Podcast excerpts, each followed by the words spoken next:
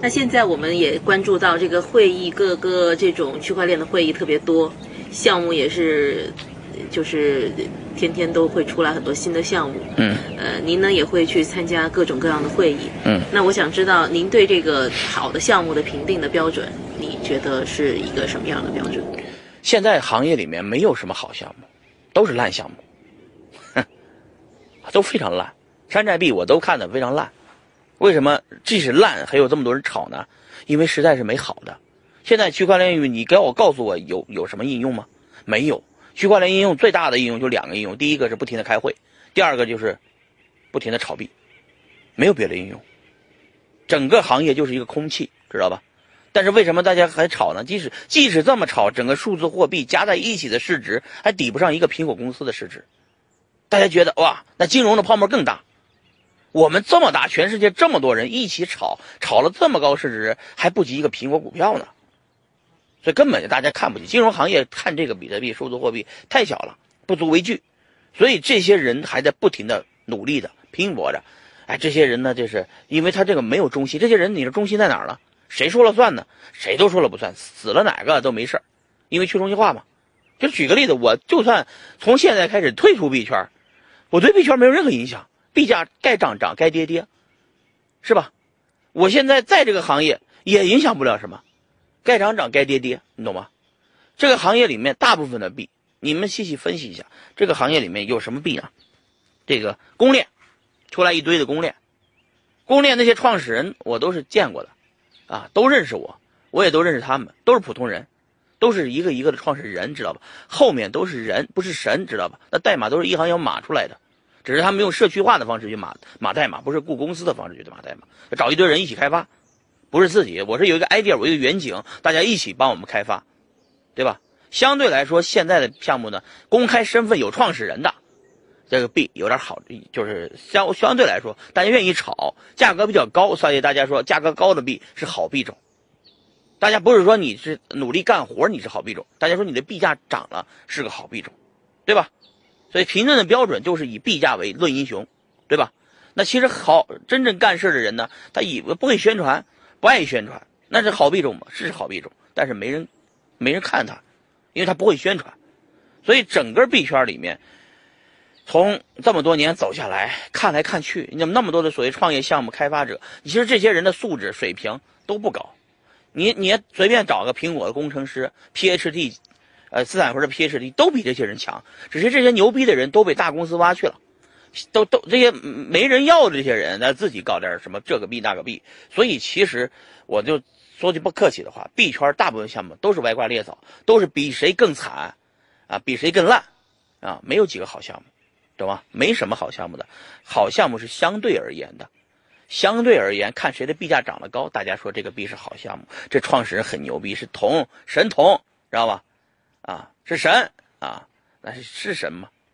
整个伪，举举个例子，以太坊就是个例子。以太坊的代码都不是维泰利克写的，都是 Joseph Lubin，他找了一堆，这这这是一个犹太人，在后面真正的老板，就是所谓投资出钱出的最多的一个人，找了一堆的开发者一起开发的。维泰利克只是就建立一个远景，订立一个计划，啊，就你想想，十九岁的工程师程序员呢，只会写个 Python。不连 C 加加都不会写，怎么写代码？不可能嘛！但是大家会把他，哎，他的因为他币价涨，所以他是说他是威神，说他是神，但是其实都是吹牛逼的。包括那个这个最近吹牛逼吹的很厉害的 BM，所有的代码都是开源社区把代码一个一个组合起来的，组合起来变成了原来的比特谷，原来的 Steam，现在变成了现在的 B BM，现在的 EOS。其实本质上都是开源社区代码传起来的，大家一起搞出来的，那是一个人搞出来的。这社区只是需要有一个对以太坊的挑战者，所以说 EOS 挑战者，所以又来了个波场，波场的开发者更更更没有了，那创孙宇晨根本就不会写代码，对不对？也就是这个逻辑，就是所有的行业里面真正叫得欢的，不一定干活干的最多，对吧？就像我说的，我承认，只是他们不承认而已，对吧？我承认，我就不会写代码，我一行代码都不会写，对吧？但是呢，我们会吹，啊，我吹什么呢？吹这个行业前景多么广阔。啊，未来多么的啊伟大，是吧？我们会吹而已，就像我说的吹冲锋号的，啊，本质上这个行业就是这这么些人一起组组在一起的一些叫流寇，我称之为，因为主流的创业圈里面都融不到资的人。你举个例子，那个真格基金出推出来的那五连发五个项目，对吧？那五个项目都是什么项目呢？都是在原来真格投了，投了以后呢，这些项目呢融不到资了，拿不到投资了。好家伙，拿不到投资又怎么办呢？那那没办法，发个 ICO 吧，搞个什么什么公链吧，那炒一波吧，那出来了一堆，对吧？现在所以说都是现在的项目都不太好，我认为那这个行业还在滚动的向前发展，因为这些很烂的项目都搞得这么成功，于是很好的团队就开始有点嫉妒了，羡慕嫉妒恨了，说我们团队这么厉害。我们都拿到 B 轮了，甚至拿到 C 轮了，马上就上市了。但是我们还不如不急，就算我们上市以后还不急。这个这个这个这个这个孙宇成波场搞了一个什么什么烂项目是吧？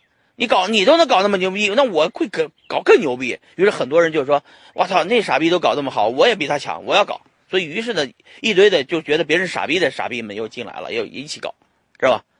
所以就大家进来以后就开始各种吹牛逼，说自己的背景多牛逼，自己拿了多少 VC 的投资，自己肯定比他们强，然后就开始 PK，啊，那 PK 就 PK 呗，我就看谁能吸引眼球呗。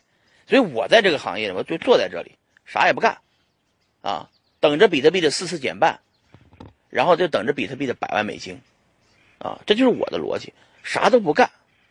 逻辑什么呢？因为这个行业，所有的山寨币都会给比特币推波助澜，造成比特币价格的上涨。对吧？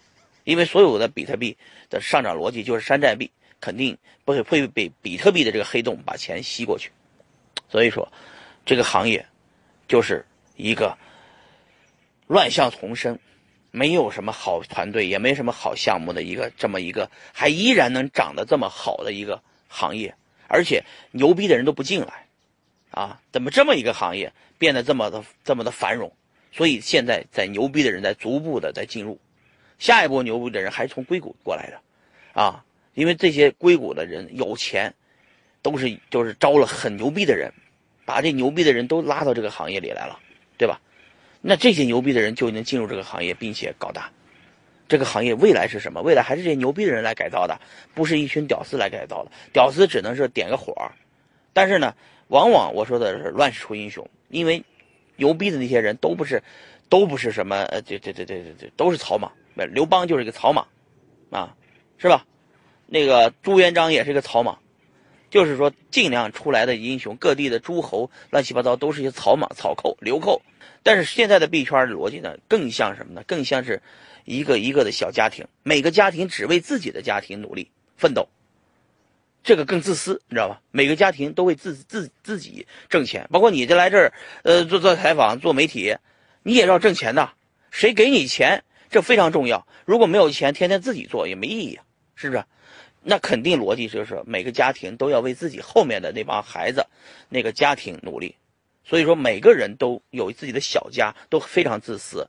当每个人都自私的为自己的币努力的时候，这是个世界就发展了，啊！所以说，自私也没什么坏坏处，自私点哟挺好的。每个人都自私，每个人都挣了钱买豪车买豪宅，这是应该的。如果不是这样的话，世界就不进步了。必须有这世界上有无数的人自私着想挣着自己的钱，才会社会才能发展嘛，对不对？这是我的逻辑。您的这个。